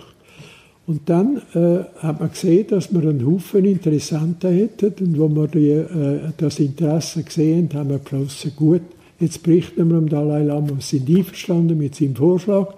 Er hat uns sofort best ausgewiesen in die höchstgestellten Abt und vier Mönche hat er uns delegiert, hat die in die Schweiz geschickt und wir haben die aufgenommen. Wir haben die nachher da hinten in einem Bauernhaus, äh, wo früher der Mülli Posser, der Albert Posser gewohnt hat, neben dem Herrn Lehmann, äh, haben wir die dort einkartiert. Und äh, ich sage Ihnen, das ist wie ein Wunder gewesen. Die, die Beter sind dort hergegangen. Jeder schwierige Fall ist dort hergegangen, hat seine Probleme können reden. Oder die Mönche sind zu der Familie gegangen. Und das Schöne war, dass das nicht nur ein Geschenk war für uns und für die Tibeter, die, die, die, dass, dass die Tibeter können aufgefangen werden sondern ein Geschenk für das Rotkreuz. Sie müssen sich vorstellen, das Rotkreuz hat überall, hat sie immer äh, 30 bis 40 Tibeter in einem Dorf gehabt. Und dort hat sie immer einen schweizerischen Betreuer oder ein schweizerisches Ehepaar dazu getan, wo die in unsere Lebensweise eingeführt hat. Die haben natürlich nicht Tibetisch können. Und die haben in allen diesen Fällen, in diesen Gruppen, 30, 40, also im Toggenburg haben wir im Bündnerland haben wir gehabt, Wildhaus, Unterwasser, haben die Fälle gehabt, genau wie wir, wo sie Junge hatten, die nicht mehr rausgekommen sind, wo sie Junge hatten, die auch den Alkohol entdeckt haben, wo sie Junge hatten, die mit den Eltern nicht mehr rausgekommen sind, wo sie Leute hatten, auch Alte, die Heimweh hatten, die ums Verroden hätten wollen Und jetzt hat das Rote Kreuz können gehen und hat alle die schwierigen Fälle aus den ganzen äh, Ostschweiz, man hat ja Tibeter hauptsächlich in der deutschen Schweiz gehabt, haben sie können Mönche entweder dorthin kommen oder sie haben die äh, schwierigen Fälle können hierher bringen. Und das ist nun gesamtschweizerisch für die Tibeter zu einer grossen Hilfe geworden. Und wo wir dann gesehen dass das so gut läuft und dass das für die Tibeter so eine Bedeutung hat, haben wir dann den Beschluss gefasst, das Kloster zu bauen. Wer war mir? Ihre Brüder und Sie? Es sind im Prinzip drei. Mhm. Das ist mein Bruder als Initiant und äh, ich habe ja gesagt, wie er im Krieg da gewirkt hat, das war initiativ gewesen. und so hat er auch das durchgezogen. Er war der Hauptinitiant gewesen. Ich bin, äh, habe mitgemacht, äh, habe meinen Teil dazu beigetragen und dann haben wir äh, wieder in dieser ganzen Geschichte einen absoluten Glücksfall gehabt. Wir haben vom Roten Kreuz einen Betreuer bekommen, der Tibetisch auch können. Der einzige Betreuer, den es überhaupt in der Schweiz gibt. Und das ist auch, das, äh, ich sage Ihnen, in dieser ganzen Phase der Tibeter ist eins, eins Glücklinie drin gestanden. Von der Finanzierung her ist alles gut gelaufen. Wenn man wieder einen, einen Anbau gemacht, der das Kloster gebaut hat, dann haben wir kein Geld gehabt. Dann hat man gesagt, ja, wir bauen es, wir nehmen dann mal Geld auf. Das Kloster hat 70 oder 75.000 Franken gekostet. Die haben äh, 750.000 Franken gekostet. Und da haben wir, müssen, haben wir äh, gesagt, ja, wir machen es. Wir sehen den Zwang, den wir haben in dieser Situation. Und dann, was ist passiert? Dann ist, äh, wo wir fertig sind, hat äh, irgendeine Frau hat uns äh, in Deutschland, in Bonn, hat sie gesagt, hat sie das Vermächtnis gemacht, ist gestorben, hat ihr irgendwie unser äh, Kloster gekannt. Wir haben sie selber nicht gekannt. Hat das Vermächtnis gemacht und hat gesagt, ihr könnt äh, mein Haus haben in Bonn. Ich bin auf Bonn gereist und habe das Haus angeschaut. Das war ein Drei-Familienhaus, mitten in der Stadt, in bester Lage. Und äh, bin gegangen und habe das verkauft und wir konnten das Kloster können zahlen. Ich denke, das ist so, äh, so ist es durch alle Phasen durch ist das gegangen, äh, so dass wir da ohne große äh, Schwierigkeiten durchgekommen sind. Jetzt, wegen dem äh, Fall äh, von Herrn Lindecker. Der Lindecker war ein Professor an der Kantonsschule in Aarau. Der hat alte Sprachen gegeben, Griechisch, Latinisch und so weiter. Und der äh, ist an die, er hat die Tibeter-Geschichte miterlebt ja, und der hat äh, sich sofort interessiert für das. Er hat gesagt, ich nehme zwei Waisenknaben, es war eine Aktion, eine Haschimann-Aktion, die hat äh, 70, äh, 70 Tibeter Kinder, Weise, hat er in die Schweiz aufgenommen und hat die in Familien abgegeben. Und der Lindecker hat, sich, äh, hat kein Kind gehabt, ist geheiratet hat kein Kind gehabt, gesagt, ich nehme Tibeter. Er hat zwei Tibeter-Buben aufgenommen. Und er als Sprachwissenschaftler nichts anderes als ins Tibetisch gestiegen, hat mit denen Tibetisch gelehrt wie wild. Und äh, äh, äh, hat dann die Kinder also zwei Jahre lang bei sich gehabt. Dann ist ihm plötzlich hat er und seine Frau haben so ein, ein schlechtes Gewissen bekommen und gesagt, jetzt haben wir eigentlich etwas Dummes gemacht, jetzt haben wir die, Chine die Tibeter haben wir aus der Tibeter Gemeinschaft rausgenommen, die erziehen die Westlichen, die werden entfremdet und so weiter und hat gesagt, wie könnten wir die zurückführen. Geht als Rotkreuz, berichtet denen, er wäre bereit, wenn sie jemanden brauchen, für eine Heimleitung habe gewusst, dass das Rotkreuz, wenn neue Tibeter kommen, wieder Heimleiter braucht. Rotkreuz hat er sofort aufgenommen, mit der Frau zusammen, und hat gesagt, hören Sie, es geht in drei Monaten geht in Rikon geht ein neues, eine neue Station auf. Und wenn Sie Interesse hätten, könnten Sie Heimleiter in Ricken werden. Jetzt stellen Sie sich vor, der ist also zuerst Karten studieren, wo Ricken ist. Ja. hat sich überlegt, wie kommt man da ins Östal hinter vom schönen Aarau unten Und äh, hat also gesagt, wollte, ist da hinten schauen und hat uns kennengelernt. Und wir haben ihn kennengelernt und hat uns erzählt, wie das alles entstanden ist. Und er hat gesagt, er hätte ein grosses Interesse. Dann hat er das angenommen und dann ist wieder das Glück gewesen, dass die Häuser nicht fertig sind, dass wir also Zeit haben, wo wir dann können vorbereiten, die Leute vorbereiten. Wir haben gedacht, das ist eine ganz schwierige Phase. Wissen Sie, da hat schon so ein gewisses Ressentiment angefangen gegen Fremdarbeiter. Da haben wir gesagt, was, Spanier, Türken und so weiter und so weiter. Äh, und jetzt kommt da etwas todfremdes, die Beter da hier, wo man überhaupt keine Ahnung hat, wo man keinem kann reden kann. Äh, also muss man das gut vorbereiten. Und der Lindecker war da und hat das gemacht. Der hat mich also praktisch angestellt. Der hat Pfarrer zusammengenommen, hat den protestantischen Pfarrer zusammengenommen, hat den katholischen Pfarrer genommen, hat gesagt, es kommen völlig Fremde, eine andere Religion, sind so gut und fangen nicht an zu missionieren. Wir garantieren, wir gehen auch nicht missionieren. Also ja, in dieser Richtung irgendetwas unternehmen. Nicht stören. Dann hat die Schullehrer hat er zusammengenommen. Er war ja selber Schullehrer, seine Frau übrigens auch. Die zusammengenommen, denen gesagt, es kommen Schwierigkeiten über, es kommen Kinder, äh, keine Sprachkenntnis und so weiter und hat dann möglichst erzählt, wie interessant die Kultur ist. Es nicht nur äh, Schwierigkeiten, sondern es sicher auch viel Interesse. Hat also die motiviert.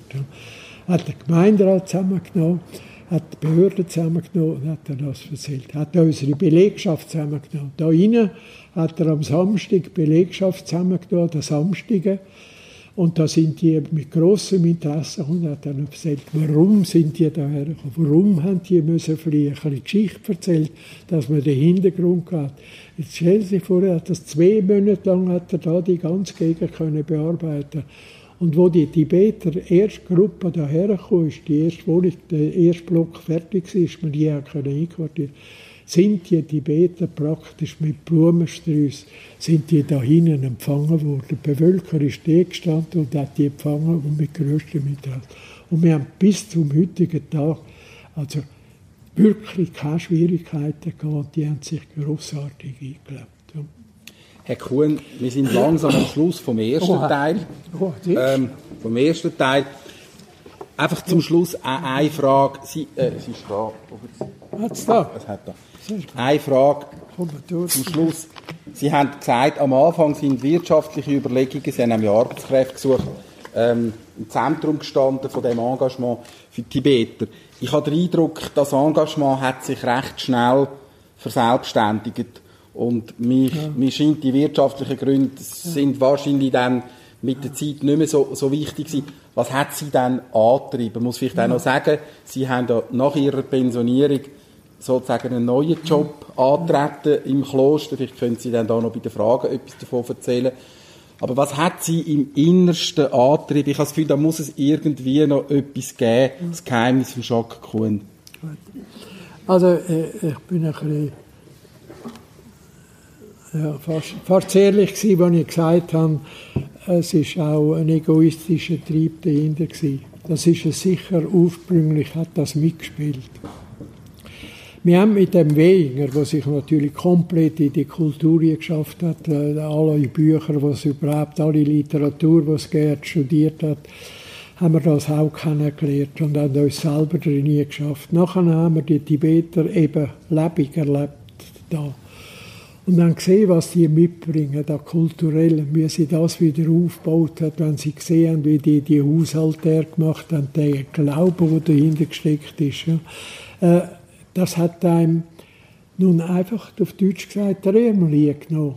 Man hat sich angefangen, echt mit dem Ganzen auseinanderzusetzen. Und das war derart interessant und derart lehrreich dass wir gar nicht anders können, als das weiterverfolgen. Und dann ist mir in das eingewachsen. Äh, das andere hat man komplett, komplett vergessen. Das ist die Probleme, eben das Einschaffen zum Beispiel da, das hat einem völlig auf, auf neue Denkweise gebracht. Wenn Sie sich vorstellen, wir, wir wachsen einfach die etwas hier. Als Golf gehen wir und, und wir, wir stehen auf das Trottinett und wir, wir wissen, wir wissen äh, äh, dass eben der Herd heiß ist und, und dass, wenn wir den Finger dort heben, dass etwas passiert. Das haben wir alles einfach, ohne dass er jemand sagt, sondern wir sind damit aufgewachsen. Jetzt kommen Leute, die das alles zusammen nicht haben. Und jetzt stellen Sie sich vor, äh, wenn Sie das miterleben, äh, wie, wie das in einem leeren Körper äh, muss, muss verarbeitet werden, was Neues auf die zukommt. Wenn ich Ihnen ein Beispiel sage, immer der Lindecker. Der Lindecker, der hat mit den Tibetern natürlich, also zuerst unsere Leute aufgeklärt, bevor die Tibeter gekommen sind. Nachher hat er müssen Tibeter aufklären, wie das überhaupt geht. Jetzt stellen Sie sich vor, die ich kann nicht anders sagen, die armen Teufel kommen dann die erste Lohnabrechnung über. Jetzt kommt die Lohnabrechnung, Leser schreiben kann keiner. Keiner weiß, warum dass er entlöhnt wurde. Den Lohn hat er noch nie gekannt. Also man weiß überhaupt nichts. Und jetzt muss man das dem erklären. Der Lindecker da mühsam gesagt, so, schaut jetzt da oben, jetzt haben wir die letzte Woche wenn er das zusammenzählt hätte, hätte er jetzt 48, damals war es 48 Stunden gewesen, hätte er 48 Stunden geschafft. Und in diesen 48 Stunden, für jede Stunde, kommen wir etwas über. Und zwar kommen wir über, da hinten steht es, wenn ihr es lesen könnt, kommen wir für jede Stunde 7 Franken über. Da steht es mal noch, das war das Lohnniveau, das wir hatten. 7 Franken. Jetzt, wenn wir für jede 48 7 Franken gibt, ja, und wenn man das rechnet, rechnen Sie natürlich nicht können, gibt das die Zahl da hinten, dann haben Sie da hinten, weiß ich, 400 Franken. Dann haben Sie das kapiert. Und jetzt kommen etwa fünf Ziele, die unten drüber. Dann kommt der Abzug für die Krankenkasse. Dann kommt der Abzug für die AHV. Dann kommt der Abzug für, für die Arbeitslosenversicherung und so weiter. Sie wissen ja, wie das ist. Stellen Sie sich vor, AHV, kein Begriff. Arbeitslosenversicherung, kein Begriff. Keine Ahnung, warum dass man so etwas macht. Jetzt müssen Sie das erklären. Das ist unglaublich. Und der, der Lindecker hat das grossartig gemacht. Der, der hat dann erzählt, äh, warum man anfängt. Ihr werdet einmal alt. Und wisst ihr, wenn man alt ist, kann man da diese Maschinen nicht mehr arbeiten und so weiter. Und dann müsst ihr doch noch etwas zum Leben haben. Jetzt machen wir das also so. Solange ihr arbeitet, tun wir etwas in ein Kessel.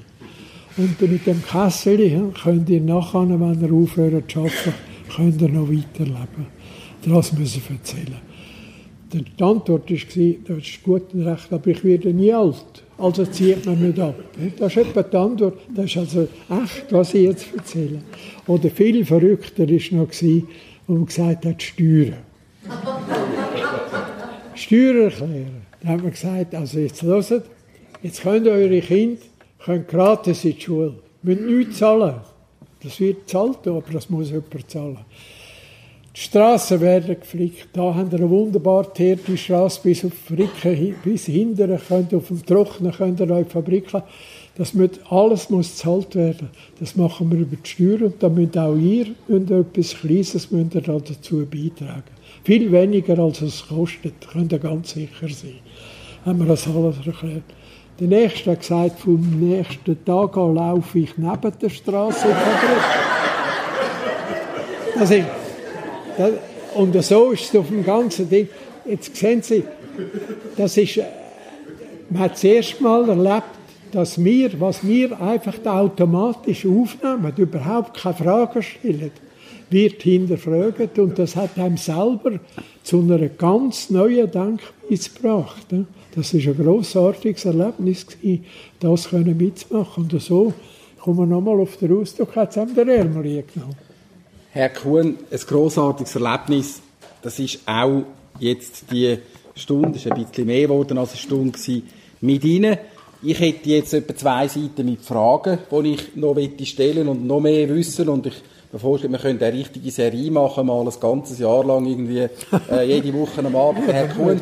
Aber wir müssen jetzt, tun uns die Fragen nicht stellen, weil wir haben da Gäste und die haben auch Fragen und ich denke, es würde jetzt Gelegenheit geben, um auch unseren Gästen noch Fragen zu stellen, wenn sie noch mögen. Gut. Bitte, Sie Mur. Ja. Ja, Herr Kuhn, ich mag mich erinnern, meine Eltern haben so ein Elektrogeschäft mit der Hofstahlpfanne, die erste die Werbung mache ich mich sehr gut daran erinnern, dass sie so Hofstahlhüte haben, zusammengelaufen sind. Die sind sehr gut die sind auch gut gelaufen, das weiss ich gerne auch, wie noch sehr jung sind. Wir sind vor allem von den letzten Jahren, wo das Retro ist gegangen, ich würde mich interessieren, wie sehen Sie die Zukunft vom Döstal, also von der Fabrik her, von der Arbeit her, in der Zukunft. Und zunächst würde mich interessieren, Sie haben auch von der Sozialpartnerschaft im weitesten Sinn, als da Ihre Mitarbeiter aktuell entstanden sind. Wie sehen Sie das in der heutigen Situation, wo Sie auch sehen, dass wieder eine schwere Krise ist? Ich habe gerade gestern gehört, dass rund jeden Tag, also Arbeitstag, ich weiß nicht, ob es fünf Tage oder sechs Tage gerechnet haben, jeden Tag 200 Personen arbeitslos werden. Wie sehen Sie dort soziale Partnerschaften? Ja. Schwierige Frage. Hm? Man, jetzt da in, Deutschland und in Frankreich und in England die grossen, grossen Krisensitzungen von den Staatsoberhäuptern und äh, da ist ja auch jeder Journalist gefragt, wie geht es weiter? Und jeder hat gesagt, das wissen wir nicht. Also wir wissen es nicht, wie es weitergeht.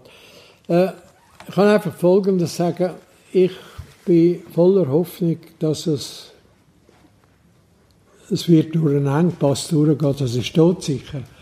Aber wir werden es überwinden. Ich weiß nicht, gerade in der Schweiz, wir sind so innovativ und wir sind äh, so initiativ, dass man Neues aufnimmt. Wenn Sie denken, wie man den Schmerz vom Untergang von der Spinnereien überwunden hat, wenn Sie denken, so ein Bühler im Kolbrunn, wo sie jetzt doppelt Angestellte drin hat, angestellte eigene Unternehmer, wo das mietet, x Handwerk und Elektroniker und weiß ich was alles ist dort drin. Äh, mehr Arbeitskräfte sind dort drin, als wir früher hatten.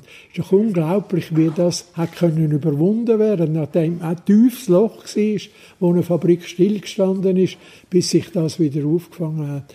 Da bin ich also voller Zukunftsglauber und ich glaube, wir haben gerade, eine Verwaltungsratssitzung gehabt, in der Firma vor, vor zwei Tagen. Da haben wir auch darüber geredet, wie kommt es. Äh, man hat mit den Verkaufsleuten geredet, wie kommt es. Äh, Gibt es äh, ein grosses Loch, wie kann man es überwinden. Und äh, alle, die da beieinander sind, und da hat es also führende Leute aus anderen Betrieben gehabt, die haben gesagt, man kann es überwinden, es wird ein Loch geben, es wird einen Dämpfer geben, es gibt vielleicht, es gibt vielleicht einen Lohneinbuß, es gibt vielleicht Kurzarbeiten, aber das ist ein Loch, das in zwei, drei Jahren überwunden werden kann. Wenn jeder den guten Willen hat dazu, und äh, wenn ich es aus unserem Betrieb heraus anschaue, habe ich da eigentlich keine, keine Angst, dass man das nicht machen könnte. Es wird sicher ein Loch geben, das muss man können überwinden Schwierig wird es einfach dort, wo ein Betrieb äh, aus der Hand ins Maul geklebt hat und keinerlei Reserven angelegt hat, nichts hat. Und dann ein Loch kommt. Und das sind die armen Teufel. Aber diejenigen, die vorsichtig gehandelt haben, denken, wenn ich jetzt an unseren Betrieb denke, wir haben, mein Bruder und ich, und auch heute äh, äh, geht es so weiter, wir haben nie irgendeinen Anbau gemacht oder eine neue Produktionslinie oder irgendetwas aufgenommen, ohne dass wir vorher das Geld hatten. Wir haben nie eine Bank einen Kredit aufgenommen, nichts, sondern wir haben gesagt, wenn wir es finanzieren können, machen wir den nächsten Schritt. Wenn wir auf dieser Politik aufbauen, für diesen Betrieb habe ich keine Angst. Aber diejenigen, die aus dem letzten Loch pfeifen und es kommt ein Loch dazu, da wird es verhängnisvoll. Und das haben wir leider, haben wir das. Haben schon Beispiele. Da wird sicher äh, wird's, äh, eine Arbeitslosigkeit geben aus dieser Richtung. Aber das ist etwas, wo eben mit unserer Initiative, innovative, innovative glaube ich, kann man, das, kann man das überwinden. Ich bin voller Zukunftsglauben. Ja. Also so Punkt innovativ. Ich habe Erfahrung gemacht, im 66 das Hochzeit, einen Dampfkochtopf bekommen von Ihnen. Und der tut immer noch. Vom Mann habe ich die mittlerweile. Dummerweise, dummerweise. Das ist ein bisschen schlecht fürs Geschäft, wenn es so lange liegt. So eine super Qualität. Also, eben, er tut immer noch. Ich weiß nicht, wie zehn Jahre einen neuen Kochtopf brauchen. Und irgendwann haben sie mal alle die Pfanne. Haben sie dann eine Idee, wie sie noch anderes könnten ausweichen ja. Ist das nicht das Problem, Herr Kuhn, dass eben so, so, so Artikel wie Dampfkochtöpfe, die sie haben, herstellen fast eine gute Qualität und wenn die 30 Jahre haben, dann ist es zwar schön, wenn der Kunde zufrieden ist, aber fürs Geschäft ist es nicht wahnsinnig gut, weil er kauft nie mehr einen zweiten. Außer wenn er eine Ferienwohnung hat. Ja, ist gut. Ja, das ist, äh, das ist schon ein, ein echtes Problem, das ist ganz klar. Und äh, wenn man aufbaut auf Qualität und auf Service und sagt, man muss auch nicht nur ein gutes Produkt liefern, sondern man muss auch, wenn etwas passiert, einen Service können leisten, man kann Reparaturen machen, man kommt Ersatzteile über und so weiter. Auf dieser Linie haben wir geschafft, werden wir auch weiterhin schaffen. Das ist eine grosse Umstellung, ist die Aluminiumpfanne, das Aluminiumzeitalter, dort ist noch etwas kaputt gegangen. Die sind einmal schwarz geworden inwendig, wüst, und dann haben das Loch bekommen und so weiter. Rostfreier Stahl ist tragisch. Den rostfreien Stahl kann man nicht kaputt machen. Hm? Und der lebt einfach, der lebt einfach weiter und so eine Pfanne hebt einfach eine Generation. Zum Glück wird noch geheiratet. Und bei mir. Und beim Heiraten, da will doch, was die Mutter hatte, das ist schon recht, aber jetzt etwas Neues. Wie bei den Tibeter, alte und neue Generation. Und die wollen etwas Neues und, äh, und äh, auf der Entwicklung geht immer etwas Neues, oder? Was haben wir alles bekommen? Wir haben die, die die Herdlochpfanne gehabt, wir hatten die Gussplatte gehabt, dann nachher ist die Keramikplatte gekommen und, und jetzt als neuestes ist die Induktion gekommen, wo wiederum eine Pfanne ganz eine neue Forderung gestellt hat, äh, wo man auch, wenn einen Induktionsherd kann er halt die alten Rostbreipfannen und die Aluminiumpfannen nicht mehr brauchen. Zum Glück, also, es, gibt, sagen. es gibt immer wieder etwas Neues und da, da ich sage, innovativ bleiben und es wird sicher weitergehen. Frau Jucker. Ich habe noch eine Frage zurück wegen diesen Kinkimas. Sind dann die Kinkimas mit Kinkima-Reifer in Wiesenthal verwachsen? Nein. Ist das die Familie? Nein. Völlig, völlig fremd. Völlig fremd. Ja. Ist ja lustig, mit dem Kolbern haben wir noch eine andere bisschen früher.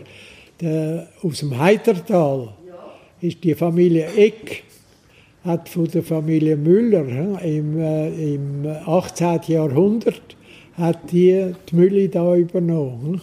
Da hat Heitertal und äh, das bitte ja, ja, so viele Mühlen, wie sie gesagt hat, wo sie in der Region kommen, haben dann die, wir haben ja gar nicht so viel Land, haben dann die auch Arme gehabt. Wer? Äh, äh Mühlen. Haben die noch kleine Plätzchen gehabt zum Malen. Also woher haben dann die äh, ja, das Material Ja, das ist eine gute Frage.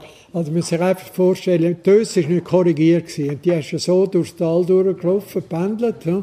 Und auf dem Talboden haben wir praktisch keine Bevölkerung gehabt. Wir haben es an den Hanglagen gehabt.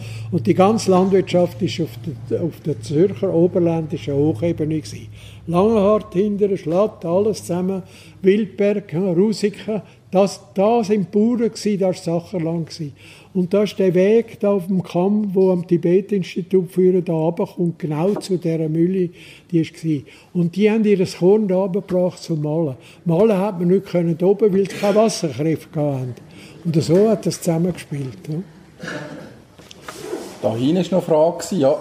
Ja, äh, ich habe noch Frage zu der Industrialisierung. Wie weit, wo Sie denn da frisch angefangen haben, da haben Sie von den bestehenden Energieerzeuger überhaupt je etwas können brauchen oder haben Sie da gerade von Anfang an müssen äh, Steckdosen brauchen vom EKZ? Nein, ist auch nicht so gelaufen. Also wir hatten die Wasserräder und äh, wir haben äh, mal, wo mein Vater angefangen hat, haben wir eine erste Turbine eingebaut. Die hat sich noch Giro-Turbine geheissen, unten. Äh, bei unserem Haus unten ist das der Kanal ist da vorbeigelaufen und ist runtergegangen und dort unten hat er eine erste Turbine eingebaut und hat die Turbine, hat er mit dieser Turbine hat er einen Dynamo betrieben. Da haben wir noch Gleichstrom gehabt, in dieser Zeit, kein Wechselstrom. Und mit dem Gleichstrom hat er eine grosse Batterieanlage gehabt, die er geladen hat. Dass, wenn die Turbine nicht gelaufen ist, dass er dann hat können Licht wenigstens geben Da hat sich ein Teil, der Bahnhof später, die Wirtschaft, äh, der, der Traubo, der Buchmann war, ja, seinerzeit, die haben elektrisch bezogen von ihm, es hat noch kein EKZ gegeben. Und wir haben einen Teil vom Dorf beliefert mit Strom. Die Fabrik ist betrieben worden mit dem Strom und mit Gleichstrom. Da haben wir noch Kohlefadenlampen, Gleichstrom haben wir als Beleuchtung, habe ich als Bub alles zusammen noch Das war der Anfang. Und erst später ist dann das EKZ gekommen. Ja, okay. Dann auch noch eine Frage zu dieser Zeit. Sie haben ja geredet von den Spinnereien und nachher von der Metallwarenfabrik. Man hört aber auch immer noch das Wort von der Nudli, ja. von der Teigwarenfabrik. Gut, ja, ist gut. Gute Frage, da steht sie. Ja? Dann, ja, das ist lustig. Das ist also äh, schlussendlich, die Müllerei ist gut gelaufen ne, im 19. Jahrhundert. Äh, ist das, hat das floriert und die haben da äh, grossartig gemahlen. Und dann ist das, ist, sind Müllen auch genau gleich wie äh, die Heimarbeit abgelöst worden von der industriellen Mühle. Und da ist also in dem Falten unten, ist, der, ist die Mühle äh, äh von, von dem Willemann ist dort unten äh, äh, gegründet worden. Und der hat gehört von dieser Mühle da hinten. Und da hinten ist dann auch die Krise für die alte Art und Weise von der Fabrikation. Und da hat er mit den Verhandlungen aufgenommen und das ist dann eine Familie Bossert gewesen. Und der Bossert hat nachher das Wasserrecht und die alte Mühle abtreten an Wielemann. Der Wielemann ist gegangen und hat eine Teigwarenfabrik gemacht. Das war die Ablösung von der alten Mühle. Die ist dann gestorben unter dieser Zeit. Das sind Schüssig-Teigwaren Wie? Schüssig. Schüssig haben die geheißen, die Teigwaren. Pschütti, ja? Schüssig. Schüssig, ja. Ja, ja, ja, ja, das ist richtig, ja. Gut, Gut. Wenn, wenn jetzt keine Fragen mehr sind, habe ich noch eine Schlussfrage. Herr Kuhn, ähm, wann schreiben Sie das Buch, wo Sie das alles noch ein bisschen ausführlicher Ich beschreiben? schon, Sie habe schon mal eins geschrieben. erzählt? ein. Das war ein bisschen dünn, Ja, Herr ja. Kuhn, wenn ich dafür so unverschämt sein Heute schreibt man keine Bücher mehr. Heute nehmen Sie, haben ja da mir das Apparat hergestellt, dann können Sie es schreiben. Ja, ich nehme Sie da beim Wort. Herzlichen Dank, dass Sie daher gekommen sind. Herr Kuhn, ganz herzlichen Dank für die tolle äh, zwei Stunden, die Sie uns da gemacht haben. Und auch ganz herzlichen Dank äh, für die Gastfreundschaft und für die Bewirtung durch das Personalrestaurant von der Firma Kuhn Ricom. Und wünsche Ihnen eine gute Zeit. Danke vielmals.